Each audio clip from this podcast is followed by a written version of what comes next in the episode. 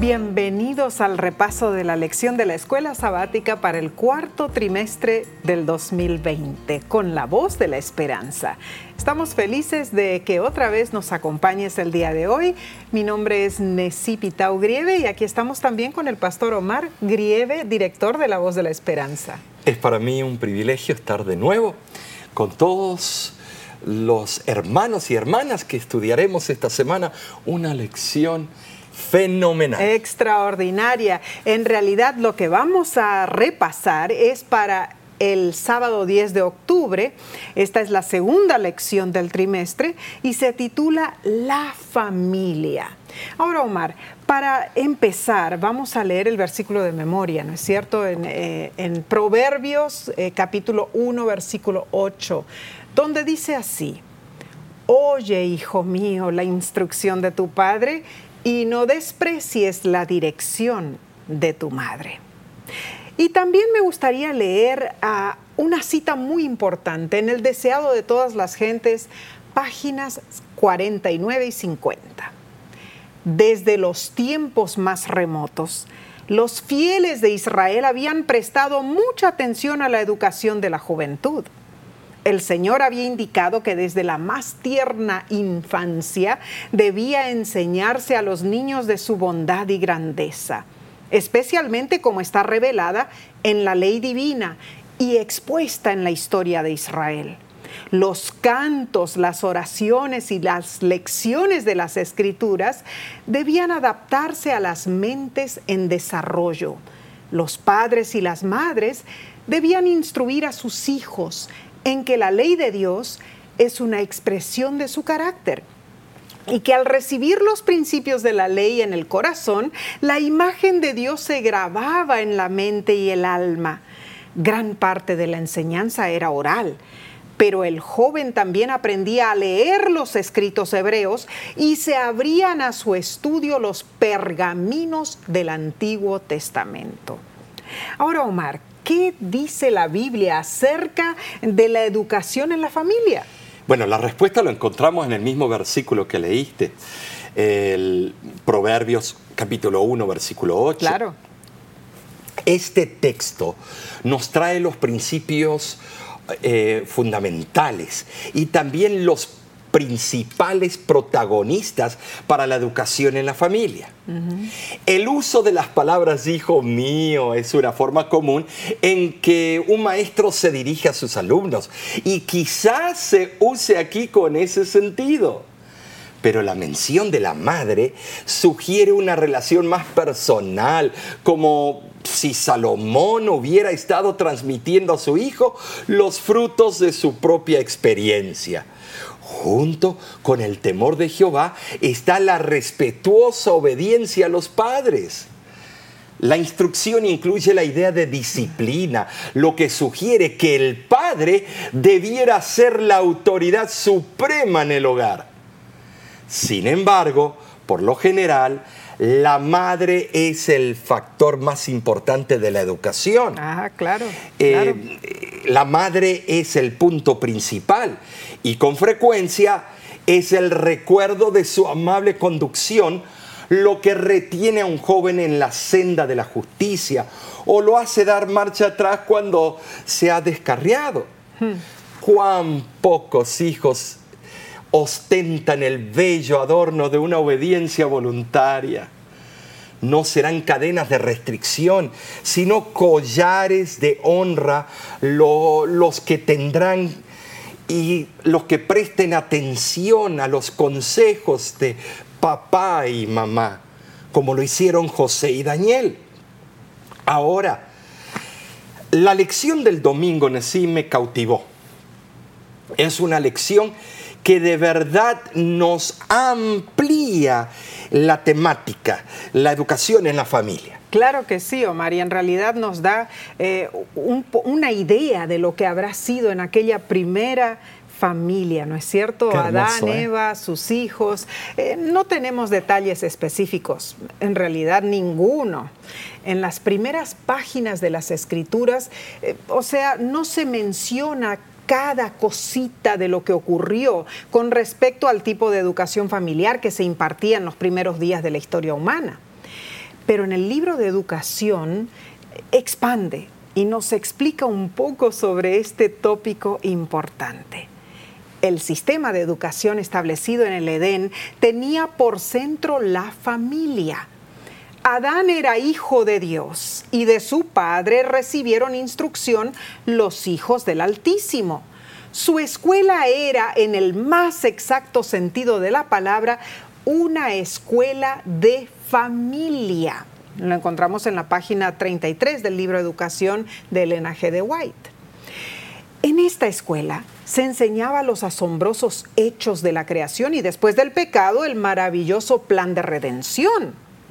El maestro que estaba en el Edén para la primer pareja fue el propio Cristo Jesús. Y el maestro que quitó la condenación del pecado del primer Adán fue el mismo Jesús. O sea, el segundo Adán. Esto es relevante, necesito. Voy a decir, ¿por qué? Porque imagínate, el maestro propio que le enseñara a la primer pareja el plan de redención era el que tenía que ocupar el lugar de ellos en la cruz del Calvario. Tremendo eso, Eh, tremendo. esto es algo maravilloso. Los siguientes textos son importantes para ver la dinámica de la primer familia. Por ejemplo, Segunda de Corintios capítulo 4, versículo 6 dice, porque Dios que mandó que de las tinieblas resplandeciese la luz, es el que resplandeció en nuestros corazones para iluminación del conocimiento de la gloria de Dios en la faz de Jesucristo. Dios creó la luz con su palabra, con una sencilla orden. Amén. Las primeras palabras de Dios que se registran hicieron aparecer la luz donde solo había tinieblas. Así fue, así Génesis 1.2 así lo corrobora. Dios no solo creó la luz natural, sino que envió a su Hijo para que fuera la luz del mundo. Amén. Qué hermoso esto. Toda la luz física, intelectual, moral y espiritual se origina en el Padre de la luz. Santiago 1.17 así lo afirma. Pero en el griego, la palabra relevante, resplandeció, es lampo. Lampo. Eh, vemos que también de ahí sacamos la palabra lámpara, que significa brillar. Claro. El mismo ser que creó el sol para que iluminara las tinieblas primitivas de este mundo, también dio la luz de la verdad para que alumbrara las mentes entenebrecidas. Según la construcción griega de este pasaje de Segunda de Corintios capítulo 4, versículo 6, el propósito de que Dios brille en los corazones de los hombres es el de dar luz. Amén. Es para que los hombres se fa- familiaricen con el conocimiento de la gloria divina. Así es. Ese conocimiento nos lleva a la nos lleva a nuestra salvación, estimados. Al plan de salvación, Al plan de claro, claro que salvación. sí. Yo veo que Pablo reconocía la gloria de Dios en la creación y en la ley. A ambos eran un libro de texto para él, pero también percibía la perfecta exhibición de la gloria divina en la faz y en la persona de Jesucristo. Esto fue lo que ganó su corazón e hizo que siempre estuviera consagrado a Dios. Es tremendo el ejemplo que nos dio Pablo en ese. Así es, en realidad vemos eh, cómo su vida, ¿no es cierto?, fue cambiada completamente a través del Espíritu Santo y él al final reconoció la importancia de estar consagrado a Dios en todo momento. Y solo en Jesús y mediante él puede el hombre llegar a Así ser es. participante de la naturaleza divina y de ese modo de la gloria divina. El libro Educación, página 20, también nos dice lo siguiente. El sistema de educación instituido al principio del mundo debía ser un modelo para el hombre en todos los tiempos. Como una ilustración de sus principios, se estableció una escuela modelo en el Edén, el hogar de nuestros primeros padres. Te das cuenta, una escuela modelo en el Edén. La educación cristiana es un compromiso para que todos los miembros de la familia aprendan sobre doctrina, adoración, instrucción, camaradería y también evangelización y servicio. En Génesis capítulo 4, versículos del 1 al 4, vemos que tanto Caín como Abel aprenden a llevar sus ofrendas al Señor. Tremendo eso, o sea, fueron enseñados por Adán y Eva, ¿no? Seguramente eh, podemos suponer que asimilaron el significado y la importancia de las ofrendas como parte de su educación familiar con respecto al plan de salvación. Claro, eso se hizo a dónde? En el, en el hogar. En el hogar, en el Edén. Bueno, ya habían sido expulsados del Edén. Claro, claro, en ese pero momento. era la familia. En la escuela del hogar se debe enseñar el amor y las promesas de Dios. Así es. Allí es donde aprende de Jesús, donde se enaltece el estudio de la Biblia. Nuestra familia, nuestro hogar puede albergar una relación sana con Dios podemos siempre tomar decisiones sabias para que nuestro hogar sea un foco de aprendizaje de nuestro Padre Celestial, Nessie. Y eso me trae a relucir eh, los años que tuvimos con Neidín y Derek, nuestros hijos. Ah, tuvimos el privilegio de enseñarles en casa, ¿no es cierto? Estudiaron en casa los primeros años de la escuela. además de haber estado con nosotros sus añitos desde que nacieron. Pero verlos a ellos por primera vez escribir su nombre, enseñarles todo eso, para mí fue un privilegio muy grande. En realidad, eh, no fueron a la escuela hasta ya después en tercer grado, ¿no es cierto? Pero la importancia de que nuestros hijos aprendan de Dios en nuestro hogar y no confiar tanto en lo que el maestro de la escuela sabática o no confiar tanto porque estoy enviando a mi hijo a la escuela adventista que va a tener allí la educación. No. Comienza en el hogar. Claro, claro. E, e, eso es algo importante. Y eso es lo que trata la lección del lunes. Pero vamos a una pequeña pausa y regresaremos.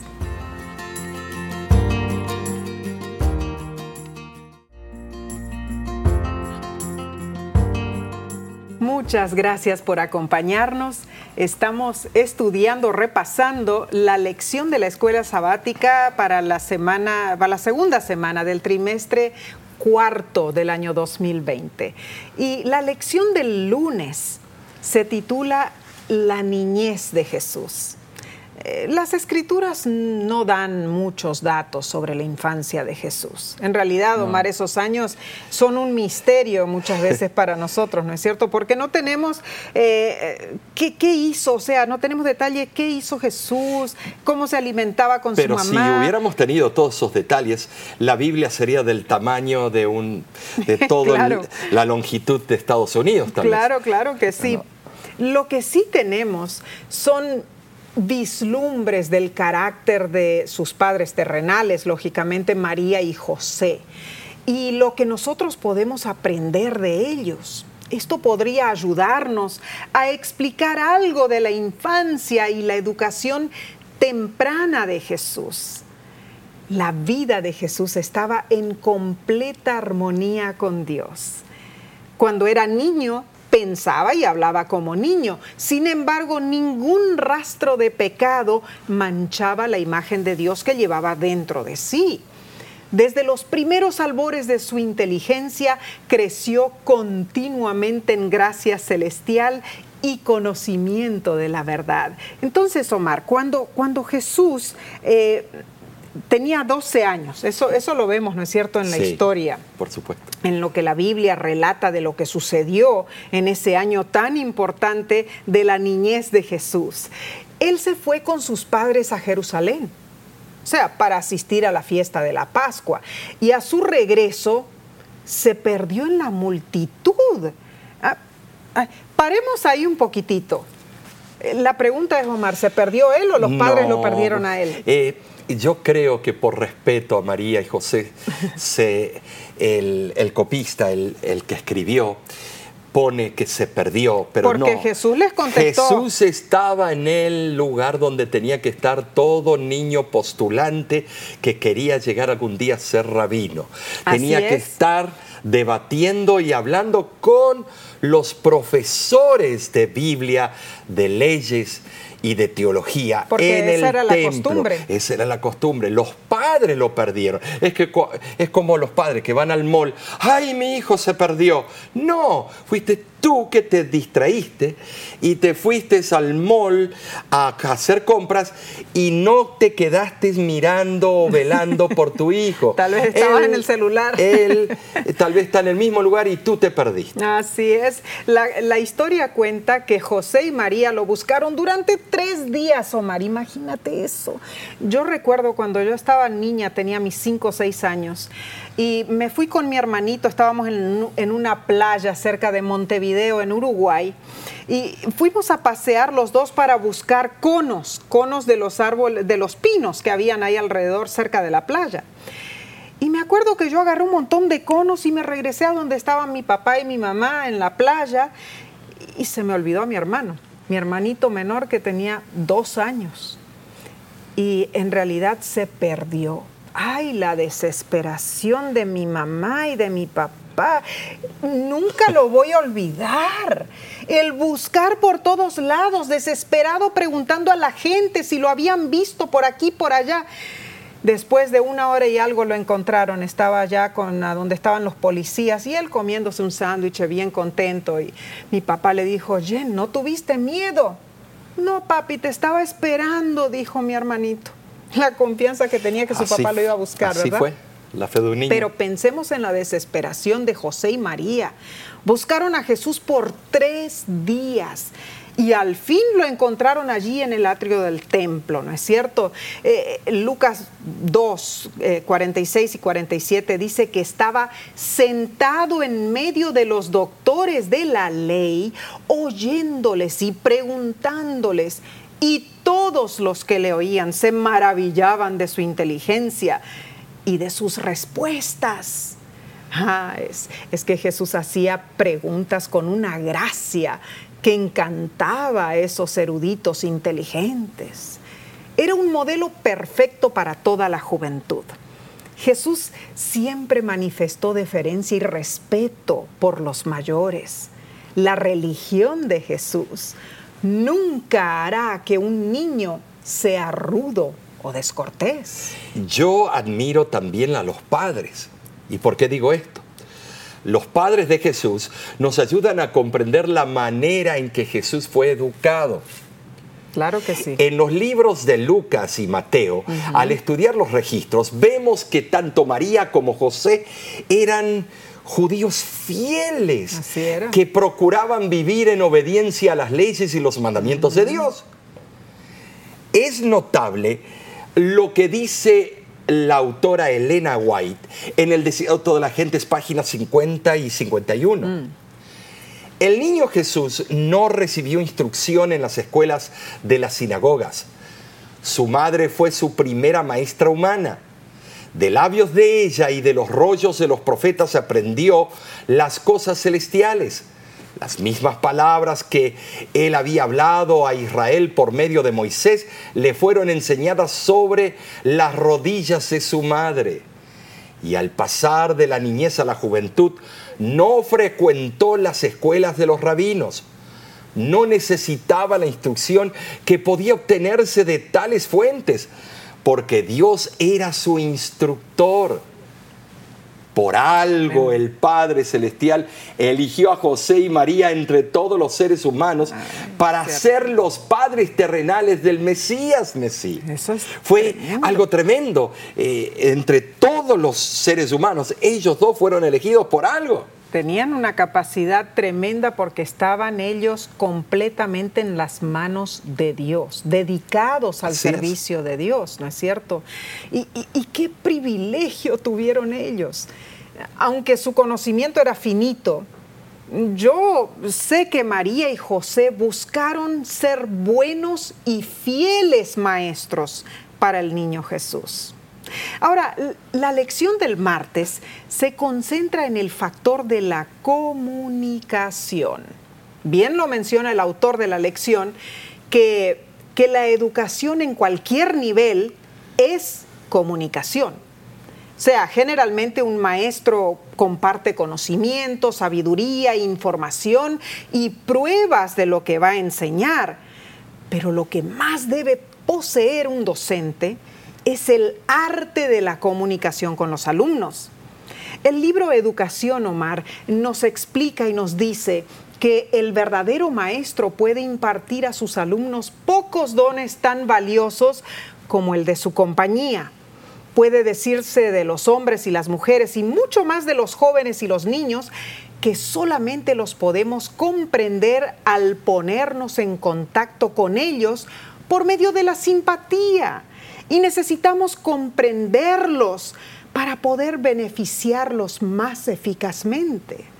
La buena enseñanza siempre trabaja en el campo emocional y personal del estudiante.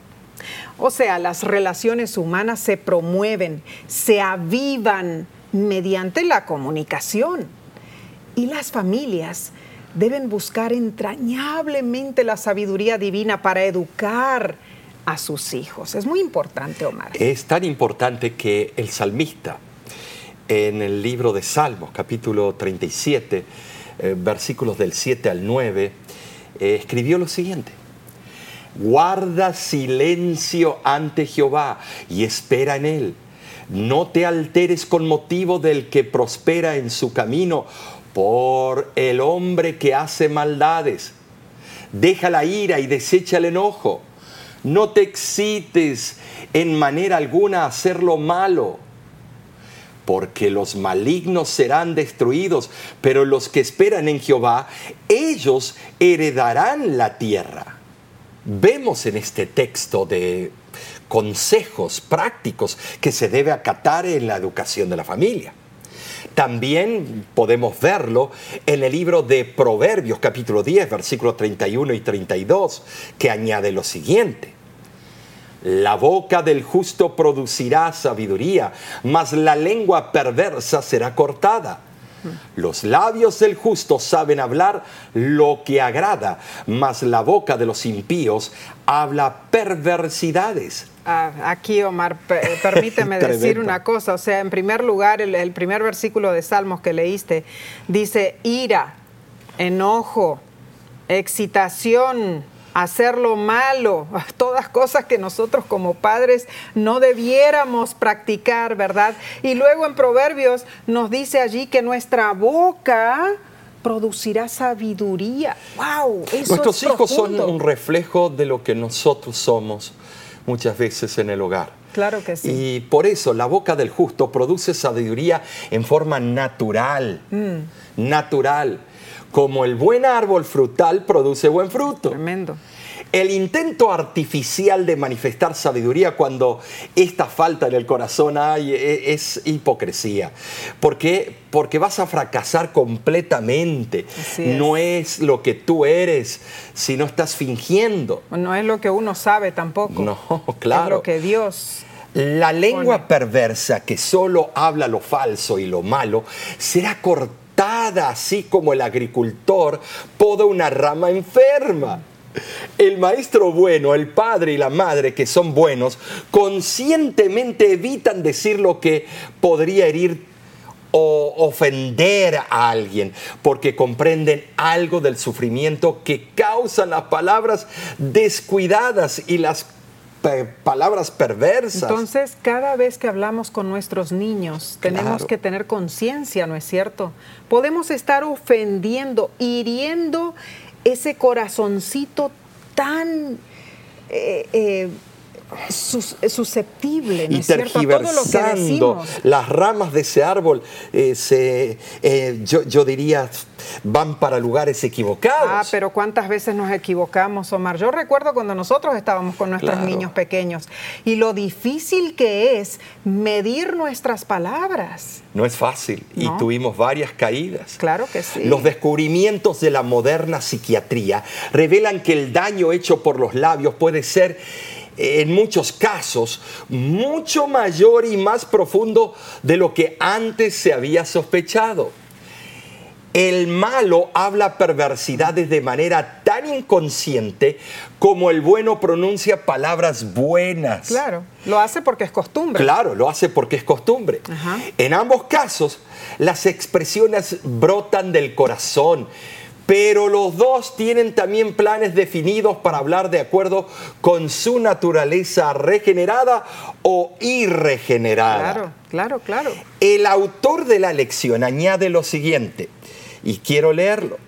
Dedicar tiempo a sembrar las semillas adecuadas de la comunicación no solo preparará a los miembros de la familia para una relación personal con Cristo, sino también ayudará a desarrollar relaciones interpersonales dentro de la familia. Entonces, Omar, cada detalle de lo que hacemos en nuestro hogar con nuestros hijos es importante para el buen crecimiento y la formación de nuestros hijos. Bueno, eh, tú y yo en las visitaciones que hemos hecho y también las campañas alrededor del mundo, nos damos cuenta la influencia de una familia. Claro. Eh, llegamos a un país de Centroamérica y vimos cómo ese joven terminó su vida lisonjera, eh, revolcándose en la concupiscencia, abuso tras abuso, eh, luego droga para cauterizar la mente, de la tomadera,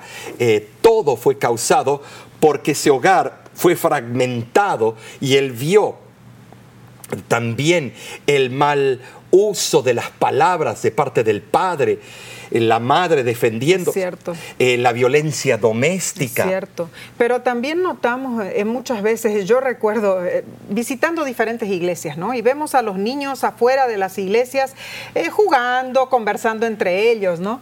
Interesante porque se hacen de cuenta que, oh, yo soy Batman y yo soy Robin, ¿no es cierto? Y se conocen esos, esos personajes ah, Al dedillo. ficticios, eh, uno uno tras otro, sin problema alguno, ¿no es cierto?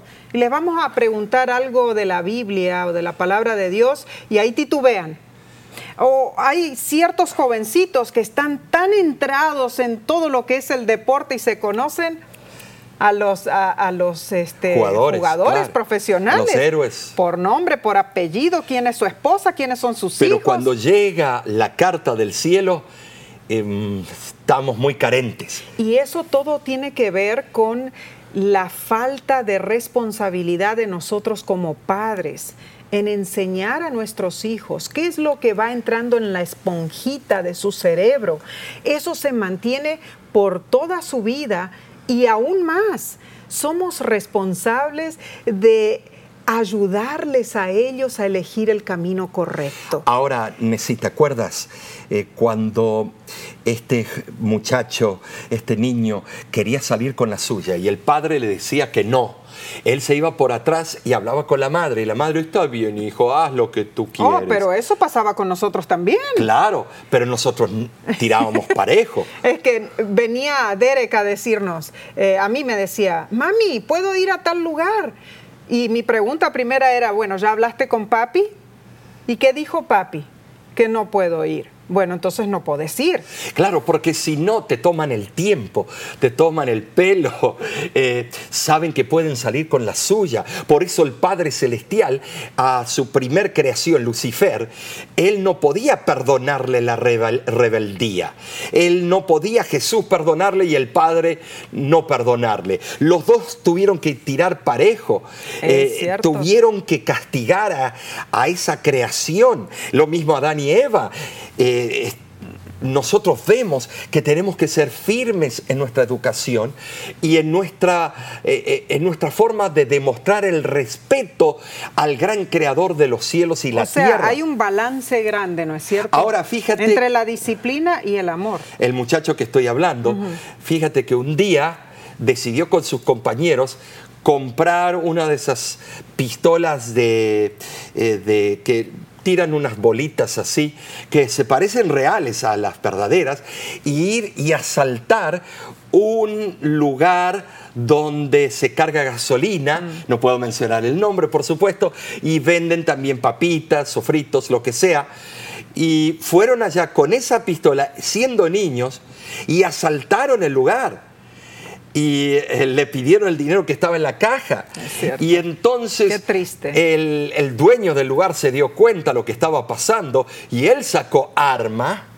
Él sacó un arma de verdad. de verdad. De verdad. Y se asustaron. Y entonces algunos de los que estaban comprando los agarraron a estos niños y sirvieron de testigos. Y allí comenzó la carrera juvenil en centros de detención juveniles de este joven de este niño. Un círculo vicioso. ¿Por qué? Porque los padres no tiraron parejo. Y eso debemos notar, que cuando los padres decimos, ay, ese, ese muchacho, qué maleducado. No, ¿es él el maleducado o son los padres, los, eh, podemos usar la palabra, los alcahuetes o los que mal acostumbran? Tú no debes ser no, como Dios dijo a Adán y Eva, si ustedes hacen esto, estas son las consecuencias. Pero no lo hizo con odio, con eh, despecho, no, lo hizo con amor. Yo les doy todo, todo el mundo es una herencia. Ustedes son dueños de toda la comida, de todos los animales, de todas las riquezas. Pero hay un solo lugar que está prohibido para ustedes y muchas veces en el hogar nosotros hacemos lo mismo. Claro. Eh, así hizo mi madre conmigo. Ah, todo eh, podemos tocar, pero hay todo. ciertas cosas Ella me dijo, de ese pastel de chocolate no vas a probar, Omarcito. Y yo soy loco por el chocolate. Y ella lo puso en el medio de la cocina, en una mesita, y yo pasaba por ahí y veía el pastel de chocolate. Ella dijo, todo es tuyo, menos este, porque este es para las visitas que van a venir mañana, día sábado. Ustedes pueden creer yo quería eh, probar ese pastel. Y hasta que no rompí las reglas de la casa, la palabra maternal, las leyes de la casa, me levanté la madrugada a cortar un pedacito y tomarlo con leche y luego no me conformé con uno, fui comiendo tras uno tras otro, tras otro, porque una cosa te lleva a la otra y nos volvemos delincuentes, criminales. yo sé que esto es gracioso lo que estoy contando. Eh, estimados, lo que yo no sabía, que mi madre y mi padre me estaban filmando. Eh, eh, señores, esas travesuras, esas travesuras nunca se olvida. Uno va a ser visto, si no por los seres humanos, será por los ángeles con tintero de escribano. Claro que sí, y también las acciones de nosotros como padres en realidad. Tenemos una responsabilidad grandísima delante de nuestro Padre Celestial. Los regalos que Dios nos dio, que son nuestros hijos, es para que nosotros les enseñemos a ellos el camino de la verdad. alentarlos a hacer buenas decisiones, porque son decisiones para vida eterna. decisiones en la comida, en la vestimenta, en la música. Yo sé que usted le dice algo a un joven sobre eso, ellos todo lo saben, todo lo pueden, y los padres son anticuados. ¿Qué me van a enseñar a mí? Mis padres no tienen gusto. Pero te voy a decir algo, tú estás allí para encaminarlos, para mostrarles el camino recto, la rectitud. Y el libro de Proverbios es claro, el papel de un padre y una madre. Claro que sí, eh, eso se va a tratar, Omar, el próximo día. El día este, miércoles, es fascinante porque vamos a comprender algo más de la familia. Pero esta lección está buenísima. Ahora, en un momentito regresamos, no te vayas.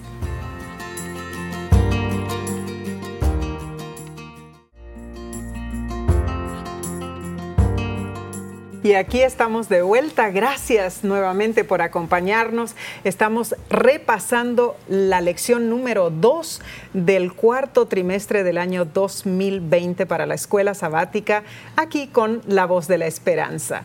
Eh, la lección del miércoles se concentra en el papel de los padres. Sabes, sí, eh, a mí cuando yo estaba viendo los tópicos de la lección, dije, bueno, eh, esto puede ser estudiado en un seminario para los padres, para esto y lo otro, pero después de estudiarlo, compenetrarnos, eh, ir a las partes más profundas del tema, este es el foro correcto para enseñar estas verdades candentes. Claro, eh, claro porque sí. la iglesia no es iglesia si no tiene hogares fuertes. Así es, así, Así es. es. Y leemos en Efesios capítulo 6, versículo 4, a donde dice lo siguiente, y vosotros, padres, no provoquéis a ira a vuestros hijos, sino criadlos en disciplina y amonestación del Señor.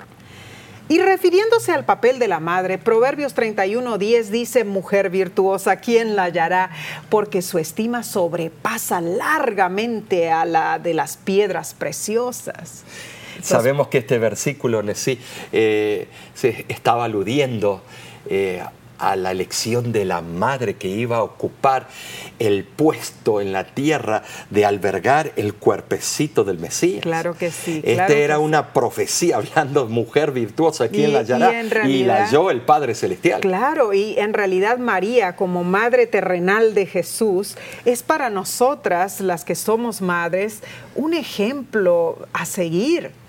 Porque como madres, eh, también como padres, tenemos una gran responsabilidad. En primer lugar, el padre es el jefe de la familia y la familia es el semillero de la iglesia, la escuela, la sociedad. Quiere decir que un país llega a ser lo que sus familias son. Si tenemos familias buenas, nuestro país será un país bueno. Así que los padres deben tratar de cultivar los frutos del Espíritu en el hogar. ¿Cuáles? Amor, gozo, paz, paciencia, benignidad, bondad, mansedumbre, templanza, lo que encontramos en Gálatas capítulo 5, versículos 22 y 23. Sabes, sí, a veces eh, nos preguntamos por qué mi país eh, eh, hay tanta deshonestidad, por qué hay tantos líderes chuecos, por La qué base no está la correcta. mordida, la, la coima, la- Mm. las, eh, por qué esa de- deshonestidad. Y te voy a decir por qué. Es el problema yace en la familia. Así es. El problema yace en el factor familia. Si desde la familia les enseñamos a mentir y a, a sacar ventaja y a ser como en el idioma callejero se dice colmilludos, a astucia callejera, entonces ellos van a la calle, reflejan eso y ahora todo el mundo cree que es el normal de la sociedad y se transforma en países chuecos, deshonestos. Y estimados, la solución está que en las próximas generaciones, en el hogar, comencemos a educar a nuestro país.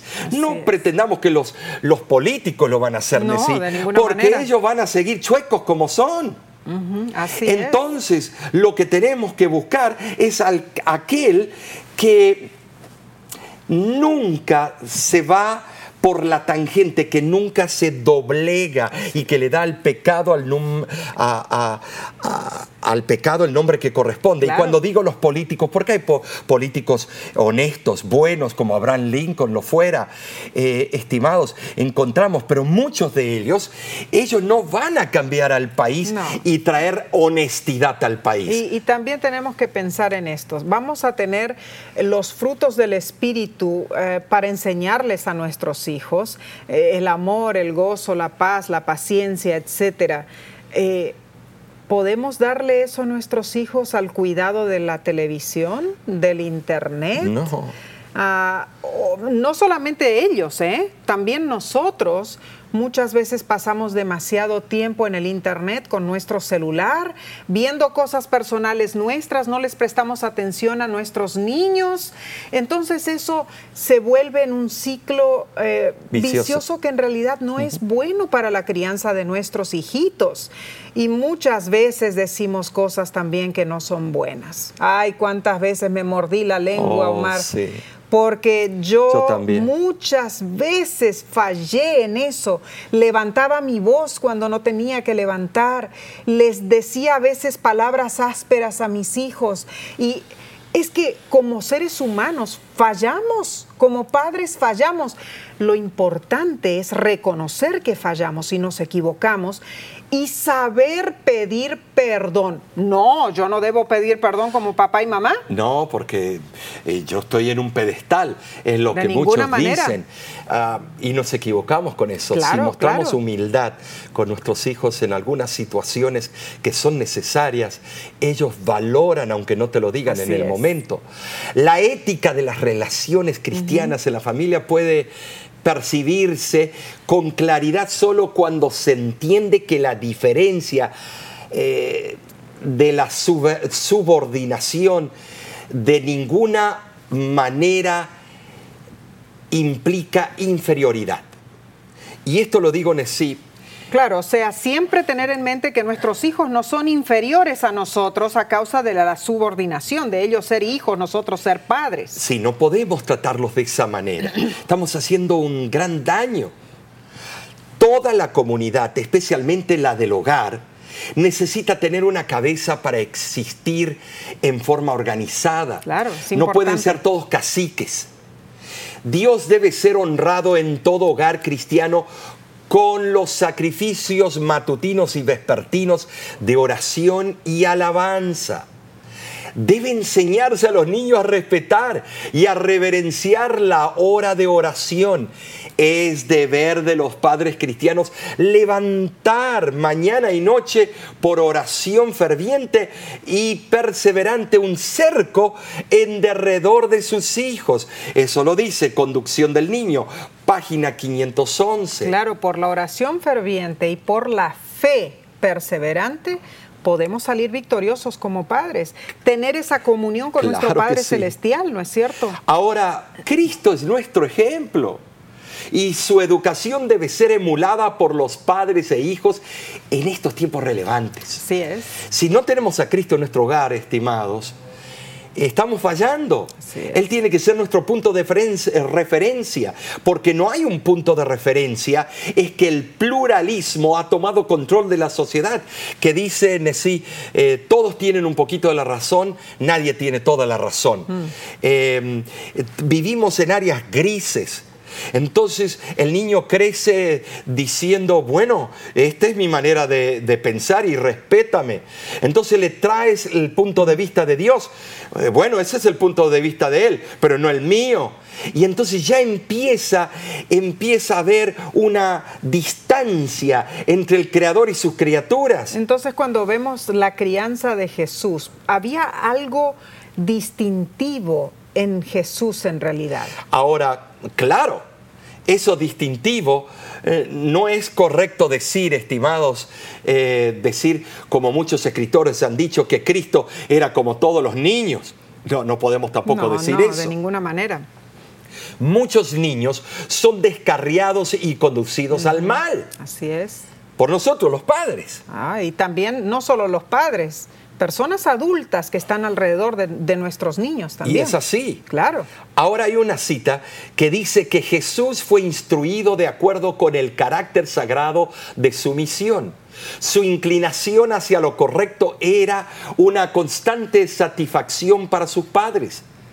Las preguntas que Jesús les hacía los inducían a estudiar con sumo fervor los grandes elementos de la verdad las conmovedoras palabras de Jesús en cuanto a la naturaleza y el Dios de la naturaleza abrían e iluminaban su mente. Y esto está escrito, The Youth's Instructor el 8 de septiembre de 1898. Era algo impresionante en sí, cómo Jesús trataba a sus padres, sus padres lo trataban a él. Yo cuando llegue al cielo, lo que es mi deseo, si pueden mostrarme en vista panorámica, eh, como película, volver al pasado y mostrarme que Dios, eh, nuestro Padre Celestial, nos muestre esas experiencias de relación entre Padre padres y el Hijo Jesús. Tremendo habrá sido eso, Omar. Eh, yo creo que sí vamos a poder verlo cuando estemos en, las mansiones celestiales. Va a ser un gran privilegio ver eso. Pero también me gustaría leer de manuscrito 38, escrito por Elena White en 1895, donde dice lo siguiente. El pecado estará a la puerta de los padres a menos que se despierten y se capaciten para ser maestros inteligentes, seguros y cristianos. Y la Carta 272 en 1903 menciona, el esposo y la esposa han de estar estrechamente unidos en su obra en la escuela del hogar deben ser muy suaves y cuidadosos en su manera de hablar, no sea que abran una puerta a la tentación a través de la cual Satanás entre para ganar victoria tras victoria. Deben ser mutuamente bondadosos y corteses, obrando en tal forma que puedan respetarse recíprocamente.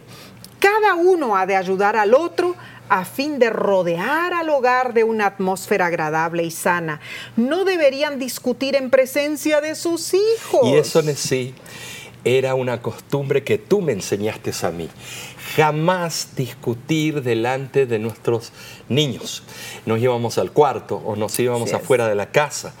Eh, es interesante este consejo que ella escribe es que el, consejo es de siempre conservar la dignidad cristiana, ¿no es cierto? Es. muy importante eh, para los padres lograr ese, ese balance tan importante. Yo recuerdo cuando Neidín y Derek este, hacían sus travesuras, ¿no es cierto?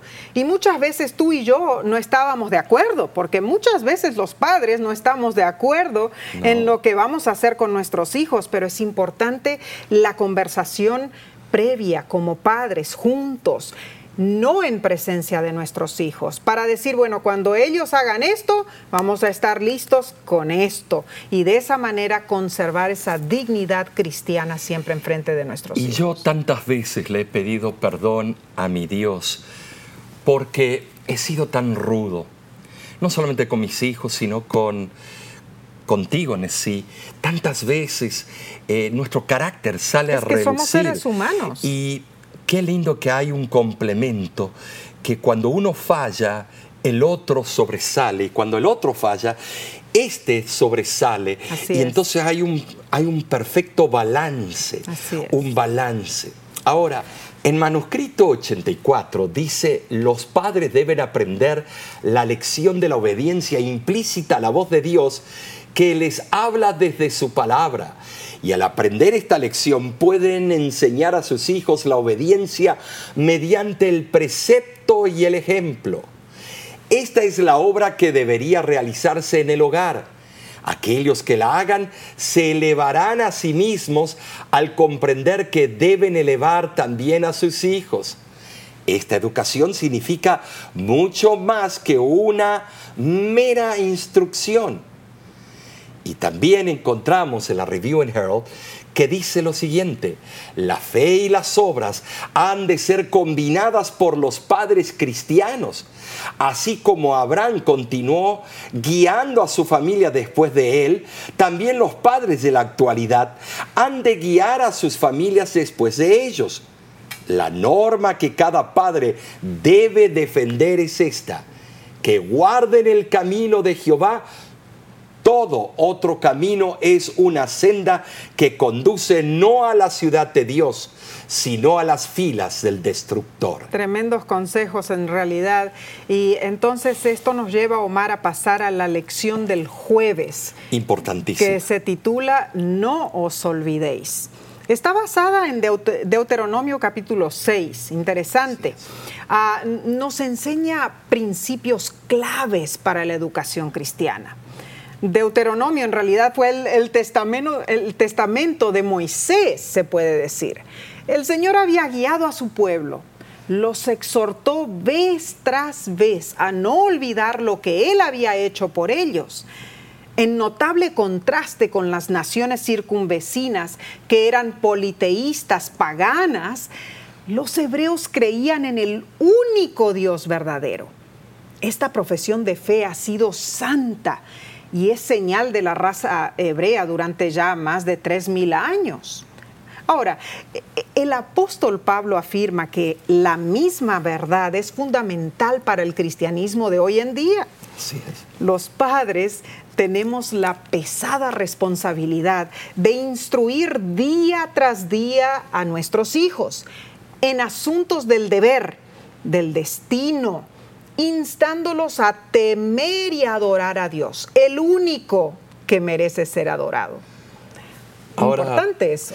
No solamente es importante, debemos notar que todo lo que Dios nos exige es para nuestro propio bien. Claro, Eh, claro. tenemos que eh, decir esto, es importante. Así Las es. restricciones que nos imponen o nos impone son para protegernos de los peligros espirituales que pueden no aparentar como tales. O sea, El- son, son eh, a- a- apariencias sutiles. Claro. ¿No es cierto? Claro.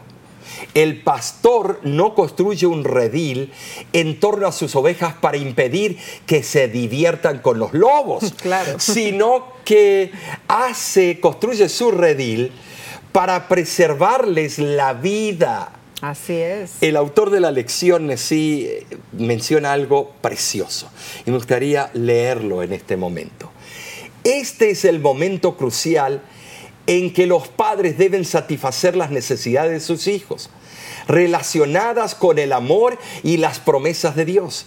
Establecer un horario regular para enseñar la sabiduría y las promesas de Dios personalmente a tus hijos tendrá un impacto positivo en tu familia para las generaciones venideras. Deuteronomio 6.7 en sí es importantísimo. Claro, claro que Dice, y las repetirás a tus hijos y hablarás de ellas estando en tu casa y andando por el camino y al acostarte y cuando te levantes. Ahora, ¿cuál es el propósito de todo esto? ¿Qué debería decirnos sobre la importancia de mantener siempre la realidad del Señor, no solo delante de nuestros hijos, sino también delante de nosotros mismos? ¿sí? La sierva del Señor nos da dos citas claves que resumen el papel de la familia en estos tiempos del fin.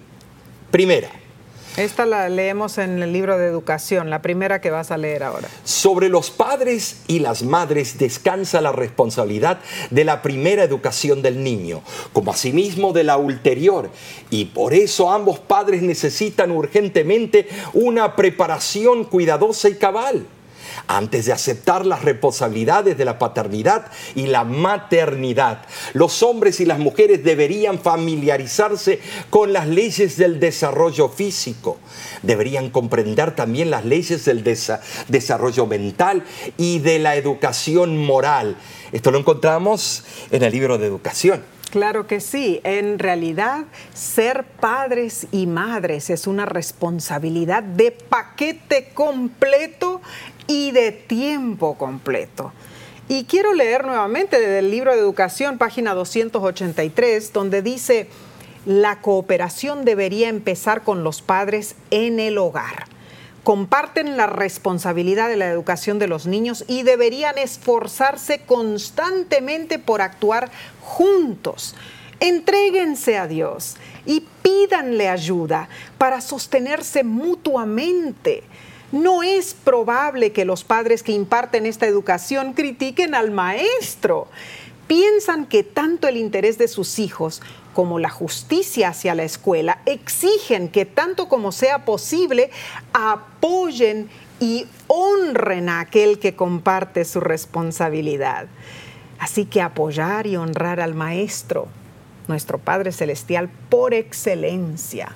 Ay, cuántos puntos importantísimos, Omar, vemos en esta lección. Eh, estar presentes nosotros constantemente para que para que un hogar sea feliz. Esa es una responsabilidad tan grande.